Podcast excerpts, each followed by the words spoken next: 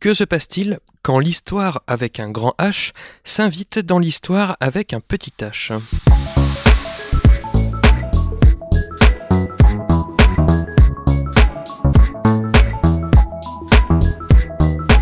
Salut et bienvenue dans ce 69e numéro de Comment c'est raconté, le podcast qui déconstruit les scénarios un dimanche sur 4.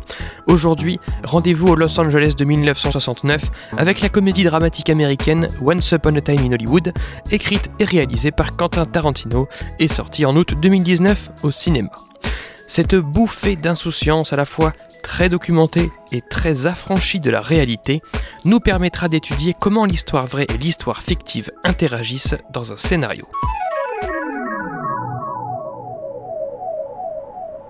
En 1969, la star de télévision Rick Dalton et le cascadeur Cliff Booth, sa doublure de longue date, poursuivent leur carrière au sein d'une industrie qu'ils ne reconnaissent plus. Extrait de la bande-annonce. I'm Rick Dalton. It's my pleasure, Mr. Schwartz. Call me Marvin. Put it there.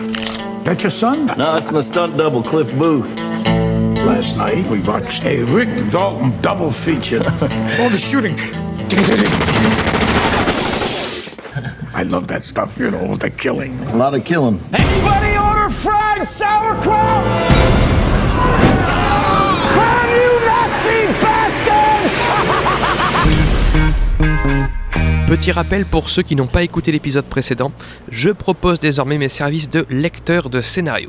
Si vous avez besoin d'une fiche de lecture pour évaluer la dramaturgie d'un projet, rendez-vous sur le site ccrpodcast.fr où se trouvent les infos et tarifs dans la rubrique intitulée Je vous relis. Parenthèse fermée. Que vous connaissiez ou non l'histoire vraie derrière Once Upon a Time in Hollywood, attention, spoiler. J'ai toujours eu un rapport compliqué au film tiré d'une histoire vraie comme un sentiment que le réel se marie difficilement avec la fiction, qu'il biaise notre rapport de spectateur à la fiction. Soyons honnêtes, nous n'appréhendons pas un récit fictionnel comme nous appréhendons un récit tiré de faits réels. Nos attentes et notre appréciation globale de l'œuvre dépendent, par exemple, de sa fidélité au réel. Est-ce que ça s'est vraiment passé comme ça? se demande-t-on à chaque scène. Du coup, je vous propose aujourd'hui un ensemble de réflexions sur ce sujet d'adapter le réel afin d'explorer ensemble ce que cela implique. Déjà, comment le cinéma peut-il composer avec les histoires vraies? De plein de façons. Il y a donc des films qui rapportent une situation ayant vraiment eu lieu, comme Detroit ou Utoya 22 juillet, parfois à une échelle de temps et d'espace beaucoup plus importante, comme les films de guerre ou les biopics, il y a des films qui partent d'un fait réel inconsistant, un petit fait réel, puis qui l'enrichissent avec de la fiction, comme les films de fantômes Veronica ou Conjuring. Il y a également le cinéma d'autofiction, qui comprend une certaine quantité variable de faits réellement vécus par l'auteur, avec lesquels il compose un récit en partie fictif, comme Rock'n'Roll de Canet. Il y a également l'Uchronie, dont Tarantino est coutumier avec notamment Inglourious Bastards, à savoir un récit qui réécrit l'histoire en proposant une version alternative de la réalité. Il y a aussi des films qui condensent des histoires vraies multiples et indépendantes dans quelques personnages fictifs, comme Police réalisé par Maïwen, ou le cinéma de Ken Loach, ou les éternelles séries d'hôpital. Il y a aussi ces films dont la réalité n'est qu'un prétexte au divertissement et non une fin en soi, du moins je trouve, comme 300, 127 heures ou, diront peut-être certains, Dunkerque. Mais encore, il y a ces films qui projettent un personnage fictif dans une histoire vraie, comme Amen. Dans ce cas particulier, le personnage fictif contamine le réel avec lequel il interagit, puisque lui est faux, l'interaction avec le réel est fausse, et cela fausse donc le réel d'une certaine façon. Certains films partent par ailleurs d'un contexte réel pour y développer une histoire globale fictive, comme Jeans ou 1917. Ce ne sont plus seulement des personnages, mais l'ensemble des péripéties qui sont fausses, et la réalité n'est qu'une toile de fond. J'imagine qu'il existe encore tout un tas d'autres façons de composer avec le réel. Un film n'est que très rarement totalement tiré de faits réels. Surtout, il existe des films comme Once Upon a Time in Hollywood qui prennent un malin plaisir à égarer leurs spectateurs dans un mélange de plusieurs rapports au réel. Les protagonistes, Rick et Cliff, joués par DiCaprio et Pete, sont fictifs et librement inspirés de plusieurs personnalités. Les décors de l'époque ont, eux, bel et bien existé, tout comme plusieurs personnages secondaires, Sharon Tate, Bruce Lee, Steve McQueen, etc. On y trouve aussi de l'Uchronie, puisque Tarantino propose un vendredi 8 août 1969 où Sharon Tate n'a pas été assassinée par la famille Manson. Bref, Watty, je surnommerai le film par son acronyme, compose librement avec le réel et la fiction, tantôt très précis, jusque dans la réplique exacte proférée par le meurtrier Tex Watson à la fin, et tantôt très grossier, comme la fantaisiste branlée que subit Bruce Lee. Autant vous dire que le neuvième film réalisé par Tarantino m'a encore plus questionné dans mon rapport aux histoires vraies. Je vous propose d'abord d'étudier quels impacts la représentation de faits réels a sur l'écriture et sur la réception d'un film, en commençant par les impacts positifs, les avantages. Autrement dit, en quoi est-ce profitable pour un scénario de raconter une histoire vraie? Premièrement, sûrement le plus évident, l'histoire vraie intéresse. Celle de Tchernobyl, de l'incendie de Notre-Dame, de telle ou telle personnalité, donne au spectateur un sentiment de familiarité avec le sujet, on sait où on met les pieds. Il y a quelque chose de rassurant dans un film tiré de faits réels. Quand vous parlez des 60s, quand vous parlez de la secte de Manson, quand vous parlez des légendes d'Hollywood, forcément vous intéressez les potentiels spectateurs. Deuxièmement, l'histoire vraie instruit. Au moins, si un film nous a ennuyé ou déplu, il nous a appris des trucs, voire nous a motivé à nous renseigner davantage. Qui n'a jamais ouvert une fiche Wikipédia après avoir maté un biopic Et puis, cette instruction a quelque chose de ludique. Pas juste car les événements sont romancés ou racontés d'une façon mystérieuse ou quoi, aussi car le spectateur s'amuse à comparer ce qu'il savait déjà, ou croyait savoir, avec la réalité qu'on lui présente. Troisièmement, cette fois pour le scénariste, l'histoire vraie lui permet de refourguer plus aisément son exposition. Vous savez, l'exposition, ce sont les informations nécessaires à la compréhension de l'histoire. On en parlait dans CCR en analysant le film Les Gardiens de la Galaxie. Quand vous inventez une histoire, il est vite laborieux de faire digérer au spectateur le contexte et les personnages originaux de votre film, ainsi que leur backstory par exemple. Il faut recourir à tout un tas de subterfuges narratifs pour faire passer la pilule. Mais quand vous rapportez une histoire vraie, bah alors là, le spectateur est d'entrée de jeu intéressé, vous n'aurez pas à ménager votre exposition. Puisque The Report avec Adam Driver raconte une histoire vraie qui m'intéressait, j'ai bu les interminables dialogues explicatifs quant aux faits reprochés à la CIA. Si cette histoire était fausse, je me serais dit, mais à quoi bon m'encombrer le crâne avec tout ça? Pour la même raison, j'ai pris un certain plaisir à écouter les personnages de Watty échanger des banalités car les anecdotes sur le Hollywood de l'époque m'intéressent aussi. Non seulement le spectateur digère plus volontiers l'exposition que le scénariste lui débite, mais en plus le scénariste n'a pas à tout expliquer depuis zéro. Le spectateur connaît déjà, enfin en partie, l'histoire qu'on va lui raconter. Du moins, les prémices, le contexte, les grandes lignes. Et donc, le film n'a pas à lui présenter tout ça. Quatrièmement, autre intérêt des histoires vraies, là encore pour le scénariste, pas besoin d'inventer d'histoire. Rappelez-vous la différence entre histoire et récit. L'histoire, c'est ce que l'on raconte, et le récit, c'est comment on le raconte. Le scénariste d'histoire vraie, tel Aaron Sorkin, que décidément je cite à chaque épisode, n'a qu'à s'occuper du récit. Il sélectionne la partie de l'histoire vraie qui l'intéresse, la raconte dans l'ordre qu'il souhaite, depuis la perspective du ou des personnages qu'il souhaite, dans le contexte qu'il souhaite, etc. Si écrire un film, c'est tracer une route dans un paysage qui n'existe pas encore, les histoires vraies nous donnent le paysage clé en main, et il ne reste plus qu'à y tracer la route. Cinquième intérêt des histoires vraies au cinéma, de nouveau pour le scénariste, leur crédibilité assurée. On en parlait dans l'épisode de Comment c'est raconté consacré au film Édouard main d'argent. Autant on peut croire à des péripéties totalement impossibles et autant on peut croire à des péripéties très probables, autant on a beaucoup de mal à croire à des péripéties peu probables. Ce n'est pas crédible. Comme par hasard, râle-t-on face à des fictions de ce type. Mais quand la péripétie improbable est vraie, comment ne pas la croire? Ce qui arrive dans Loot Wall Street, ce n'est pas crédible, on n'y croit pas. Mais comme on entre dans la salle de cinéma en sachant que tout ou presque est vrai, eh bien, on accepte. L'histoire vraie est un argument d'autorité. Comment ça, à la fin de Watty, vous ne croyez pas au fait que les tueurs prévoyaient de s'enfuir en autostop? Ils le faisaient vraiment? Comment ça, vous ne croyez pas que la famille Manson se soit installée dans des anciens décors de western et en soudoyant le vieux propriétaire aveugle avec de la prostitution? C'est vraiment arrivé. De plus, la crédibilité assurée induite par la narration de faits réels permet du coup d'explorer sérieusement des contextes ambitieux. Quand vous voyez un film de fiction où interviennent le FBI, le président, tel ministère, l'armée, un complot d'État, une catastrophe industrielle monumentale, ça fait facile, ça fait gros, ça fait gratuit.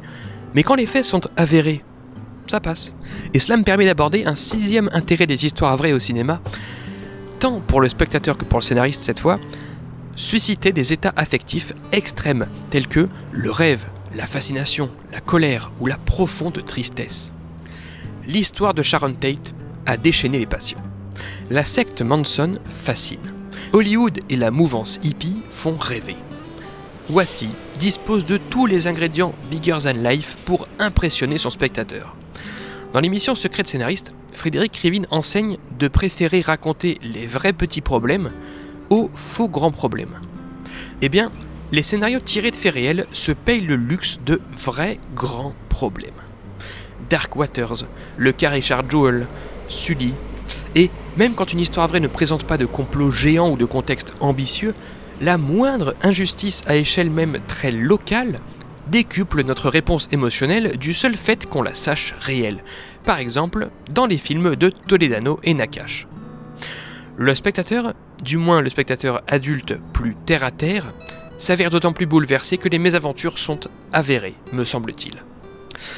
Voilà pour les impacts positifs de la narration de faits réels sur un scénario. Quels seraient à présent les impacts négatifs, qu'ils soient intentionnels ou non? J'en ai recensé quelques-uns. Le premier est celui de désinformer. Il est assez difficile pour un film d'être totalement vrai sur tous les aspects qui le composent. On explorera pourquoi dans un instant. Suivant ce que le spectateur retient ou considère comme instructif, selon ce sur quoi il porte son attention, le film risque de l'induire en erreur. Un exemple assez connu est celui du film Bohemian Rhapsody, qui a réarrangé l'ordre des événements pour faire passer le concert final pour une sorte de dernier concert tragique où l'artiste se saurait mourant, tandis qu'en réalité, il ne s'est su séropositif que plus tard. Si le spectateur n'a pas la démarche à la fin d'un film tiré de faits réels de démêler le faux du vrai, on court le risque de la désinformation. De plus, le biopic convoque assez facilement le biais du survivant chez le spectateur. L'idée que si telle personnalité a réussi dans sa vie grâce à telle méthode, c'est que sa méthode en particulier était la bonne, alors que bien des gens ont probablement échoué en employant pourtant la même méthode. De ce premier inconvénient en découle un deuxième, celui de la confusion. Face à un film comme Once Upon a Time in Hollywood, qui entremêle tant le faux et le vrai, comment savoir à quoi se raccrocher? Le spectateur se demande tout le temps et cette réplique, elle est vraie? Et ce décor, il est vrai? Et ce personnage, il est vrai? Et cette péripétie? Mais si le personnage est faux, est-ce que la situation a vraiment eu lieu? Le spectateur coutumier de l'exercice de l'histoire vraie, en bon français qui redoute qu'on lui dise n'importe quoi ou qu'on la lui fasse à l'envers, pourra rester sur la défensive, garder une forme de recul et ne pas tant s'abandonner à l'instant du film. Or, pour profiter d'un film mélancolique comme Wati, avec ses poétiques virées ensoleillées en voiture dans les décors d'époque, il faut s'y abandonner totalement. Troisième danger des films adaptant des faits réels, l'idéalisation et du coup la diabolisation. Car oui, on vient de le voir, ces récits ont notamment le pouvoir génial de fasciner, eh bien, cette fascination rend le spectateur, entre guillemets, vulnérable à des personnages potentiellement manichéens, à des situations potentiellement schématiques. Sous couvert de l'argument d'autorité de l'histoire vraie, un récit a parfois le champ libre pour un exercice de démagogie ou d'instrumentalisation grossière. Je pense au trait Twitter que la journaliste en astronomie Florence Porcel a consacré au film Les Figures de l'ombre, film dont elle se réjouit, hein, tout n'est évidemment pas à jeter. Elle remarque que Catherine Johnson n'était pas une activiste antiraciste, contrairement à ce que dépeint le film. En étant une ingénieure physicienne et mathématicienne noire dans un univers d'hommes blancs, les scénaristes ont poussé le symbole d'émancipation jusque dans une forme d'idéalisation politique du personnage d'un point de vue woke. Dans Wati, on a, à mon sens, un phénomène comparable de personnages instrumentalisés, mais pour des raisons autres. Sharon Tate y est un personnage objet, déshabillé par la caméra, frivole, et si elle est en interface avec plusieurs des autres personnages, cela n'a pour autant aucun impact sur les péripéties. Elle sourit, elle danse, elle rit, elle chante, elle joue, elle vit sur son petit nuage, sans problème, sans état d'âme, presque telle une enfant dans un corps d'adulte. Cette caractérisation assez pauvre du personnage, non sans male gaze d'ailleurs, prend racine dans une intention entre guillemets artistique cette fois. Dans Watty, Tate symbolise un Hollywood insouciant des 60s, celui de l'enfance de Tarantino qu'il regrette avec mélancolie. En préservant et protégeant ce personnage inatteignable tout au long du récit et surtout dans la dernière séquence, Tarantino préserve le contexte de son enfance, qu'il rêverait de voir durer éternellement. Toujours faut-il que le spectateur ne prenne pas la caractérisation du personnage de Sharon Tate pour acquise, donc qu'il comprenne et admette qu'elle soit plus un personnage outil qu'une personne réelle. Dernier exemple de film idéalisant un personnage, le biopic de Gauguin, qui occulte complètement les pratiques pédophiles du peintre, jouant avec la potentielle fascination du spectateur pour l'artiste. Ces problématiques de désinformation, d'idéalisation et de diabolisation provoque un quatrième inconvénient potentiel des histoires vraies au cinéma, le préjudice. Tarantino s'est par exemple amusé, dans Watty, à présenter un Bruce Lee narcissique à outrance qui se fait ridiculiser lors d'un combat avec le fictif cascadeur des vieux westerns Cliff Booth, car cela l'amusait que la nouvelle école des arts martiaux au cinéma se fasse botter le cul par l'ancienne école. Un bon vieux, c'était mieux avant, raccord avec la mélancolie du film. Eh bien, cette scène a peut-être porté préjudice à la postérité de l'acteur Bruce Lee et, indirectement, à sa fille, qui s'est effectivement attristée de cette représentation fausse et caricaturale de son père, qui plus est dans un film non parodique sur le reste de ce qu'il raconte. Autre exemple de préjudice, The Blind Side. Dans un article, Slate.fr rapporte que la star du football américain Michael Hoer, pardon si j'écorche son nom, déplore y être dépeint comme un enfant idiot, ayant tout appris du football au contact de sa mère adoptive incarnée par Sandra Bullock, auréolée d'ailleurs d'un Golden Globes pour ce rôle. En réécrivant l'histoire façon White Savior, The Blindside a publiquement minimisé la responsabilité de l'athlète dans sa réussite. N'oublions pas le pouvoir d'influence qu'exerce un média de masse tel que le cinéma. Enfin, Cinquième et dernier inconvénient des histoires vraies qui me soient venues, et j'imagine qu'il y en a d'autres, biaiser le rapport critique au cinéma. Quand vous n'appréciez pas un film tiré de faits réels, cela signifie-t-il que vous désapprouvez l'histoire vraie en elle-même? Et réciproquement. Souvenez-vous, la polémique autour du film La Rafle. La réalisatrice avait déclaré Je me méfie de toute personne qui ne pleure pas en voyant le film, il lui manque un gène, celui de la compassion. On pleure pendant la rafle parce que on ne peut que pleurer. Fin de citation. Sur des histoires vraies bouleversantes, il est difficile de critiquer la narration sans laisser entendre que l'on critiquerait l'histoire. Et parfois, une histoire vraie sera si forte d'elle-même qu'une narration classique suffira à la rapporter de façon émouvante et efficace. Et alors, on pourra se demander qu'apporte le cinéma? Que plébiscite-t-on quand on plébiscite ce film?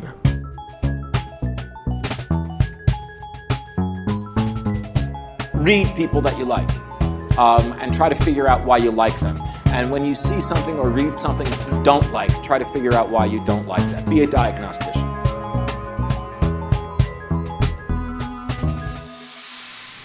Petit aparté, le cinéma est un médium comme un autre, un support comme un autre, pour rapporter l'histoire avec un grand H. De fait, beaucoup des bénéfices et des risques des histoires vraies au cinéma sont sûrement les mêmes que celles de l'histoire tout court, vous savez, celles que l'on enseigne dans les collèges et lycées, enfin, à mon sens.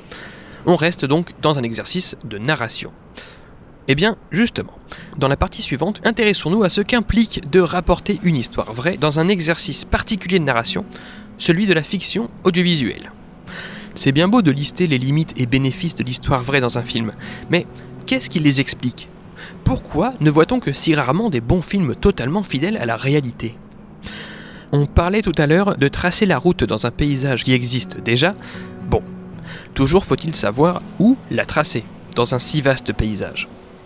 La documentation parfois foisonnante sur certains sujets implique pour les scénaristes de sélectionner. L'auteur se mettra alors en quête de ses ingrédients préférés.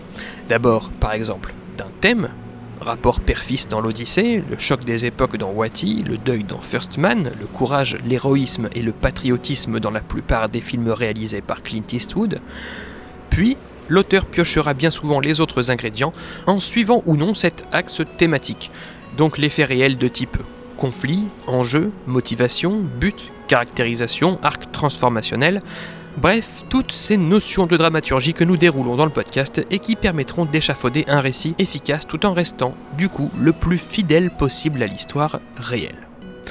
Dans Once Upon a Time in Hollywood, l'histoire vraie implique que la famille Manson soit le danger ou que la survie de Sharon Tate soit l'enjeu. Par ailleurs, Tarantino a choisi la perspective d'un couple acteur-cascadeur pour raconter l'histoire, etc. Mais souvent, l'exercice de sélection ne suffira pas.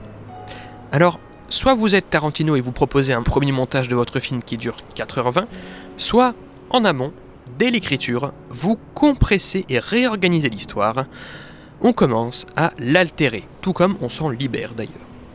Dans le recueil d'entretien The Craft of the Screenwriter, le scénariste William Goldman remarque ainsi que quand on traite de faits réels, on cherche à tronquer, à accélérer, peu importe tant que le spectateur profite d'une œuvre de cinéma. La même dramaturgie s'applique à l'histoire vraie qu'à l'histoire fictive, quand bien même la première n'est pas construite sur mesure, contrairement à la seconde. Du coup, si on est trop fidèle à l'histoire vraie, c'est l'intérêt du spectateur que l'on risque de compromettre. Le film Steve Jobs condense par exemple plein d'événements autour de seulement trois présentations publiques d'appareils Apple. Ainsi, même si ces faits sont vrais, ils ne s'entrechoquaient probablement pas aussi rapidement dans des intervalles de temps aussi brefs. A l'inverse, Tarantino a souvent privilégié dans Wati le réel sur l'exercice de narration. Beaucoup de spectateurs ont ainsi déploré, notamment en contraste avec le reste de sa filmographie, les longues et nombreuses scènes sans action, parfois rébarbatives, dont le seul but est de dépeindre une époque, un lieu, une situation, une anecdote. Bien couvert à cet exercice, j'avoue que certaines scènes ont atteint mes limites. Quand Cliff Booth débarque au ranch de la secte des hippies, Tarantino a l'intelligence de développer une tension sur l'état du détenteur du ranch.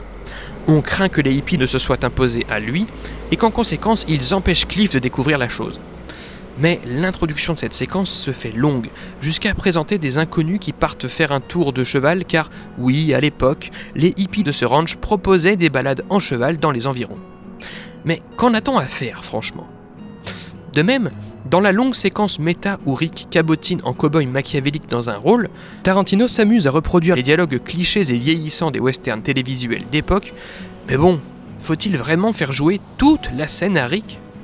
J'imagine que chaque spectateur a un peu ses propres exemples de tel ou tel moment où Once Upon a Time in Hollywood a abusé de sa patience, où il aurait gagné à opter pour une narration plus efficace. Je disais donc, sélectionner puis compresser. Toujours dans cette idée de faire primer le récit sur l'histoire vraie pour que le spectateur passe un bon moment, les scénaristes sont parfois contraints à sacrifier le vrai au bénéfice de l'émotion. Car n'est-ce pas là la finalité du cinéma? Le cas de Bohemian Rhapsody que je citais tout à l'heure en est un parfait exemple. Le gros raccourci scénaristique est au service de l'émotion. Il sert à faire du live aid un concert cathartique pour le spectateur. Dans le film The Social Network, le scénariste a présenté l'associé de Zuckerberg, joué par Andrew Garfield, comme trahi par le protagoniste. Cela crée chez le spectateur un sentiment d'injustice, une forte réponse émotionnelle par empathie. Mais la vérité, clame Zuckerberg, est que son associé était supposé créer la société, obtenir les fonds et créer un business model, et il aurait échoué sur les trois plans. Déjà, compresser une histoire vraie l'altère potentiellement un peu, mais alors la question de l'émotion biaise d'autant plus notre rapport au réel. Après, ce n'est pas forcément bien grave. Une fois sur la Lune, dans First Man, Neil Armstrong effectue une certaine action, que je ne vous spoile pas. J'ai trouvé ce passage bouleversant, d'ailleurs en accord avec le thème, et peu importe s'il est totalement inventé. Enfin, Dernière remarque sur les impératifs techniques du scénario, il serait trop laborieux pour l'auteur et le spectateur de devenir des experts en tout et n'importe quoi, afin que le récit soit parfaitement fidèle à la réalité.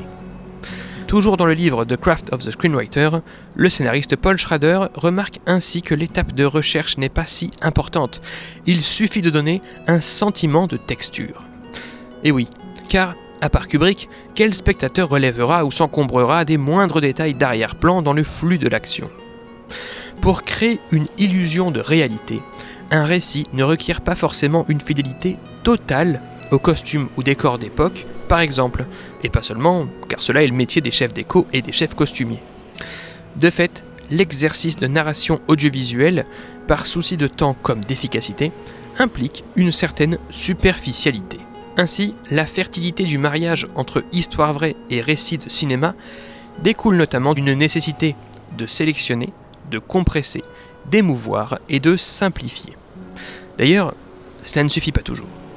Dans son livre Writing Screenplays That Sell, Michael Hodge remarque qu'une histoire n'est pas appropriée pour la fiction juste parce qu'elle est réelle. À titre personnel, je n'ai pas tant été emballé par le film Sans armes, ni haine, ni violence, réalisé par Jean-Paul Rouve. Parce que un braquage sans armes, ni haine, ni violence tourne facilement au braquage bah, sans conflit, donc sans réel problème. Et sans conflit, la fiction perd facilement en intérêt. Le plus souvent, termine Michael Hodge, il faut être plus fidèle au scénario qu'à la source.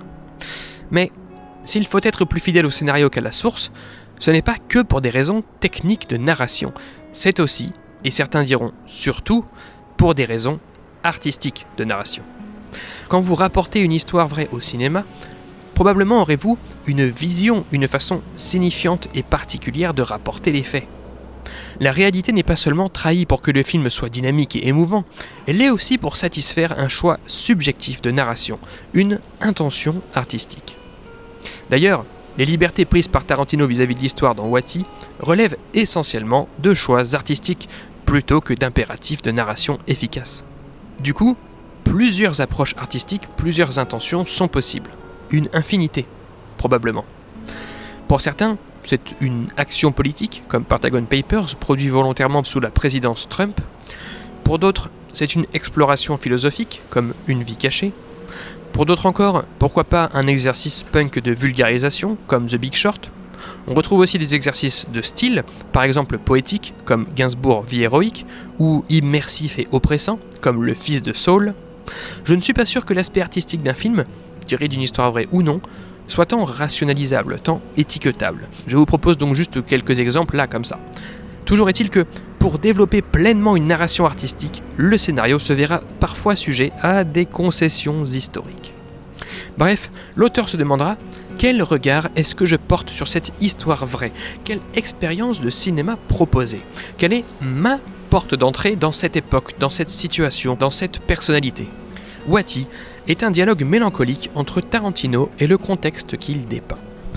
À travers le cascadeur serein et touchant Cliff Booth, Tarantino arpente les rues ensoleillées du Hollywood Boulevard des 60s, il côtoie la famille Manson, il les prévient de commettre l'irréparable, il honore la vieille école du western, notamment face à Bruce Lee comme on le disait, il sauve le réel avec la fiction, l'auteur assume une vision idéalisée, mélancolique et surtout libre de son contexte.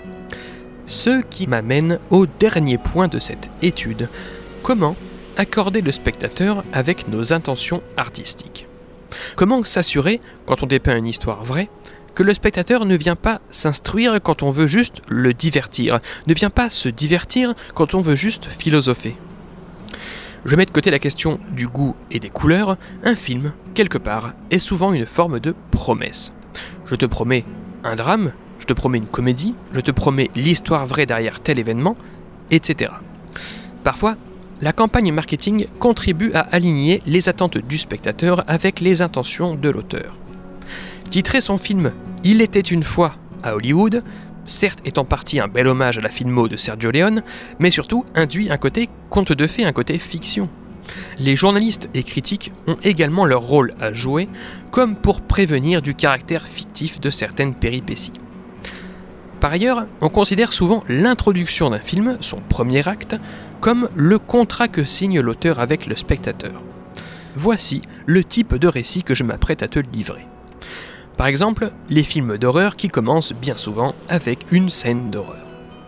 Du coup, si vos personnages sont loufoques, ou le style excentrique, ou le traitement absurde, ou le ton plombant, le spectateur a 10 ou 15 minutes pour l'apprivoiser et se conditionner au récit qui l'attend.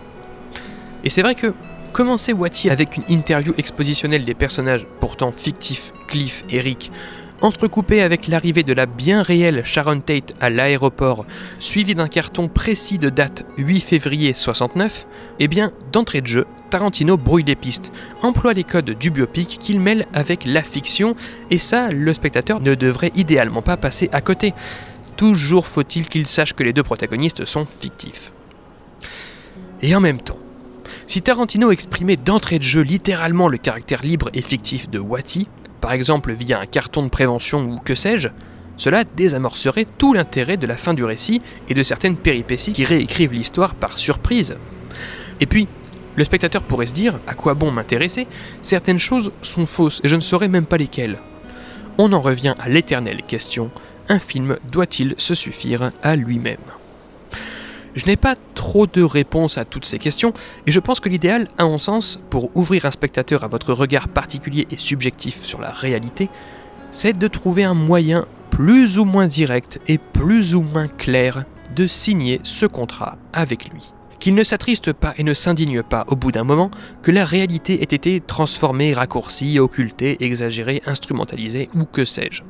Qu'il n'oublie pas avoir affaire à un film et non à un reportage ou à un documentaire.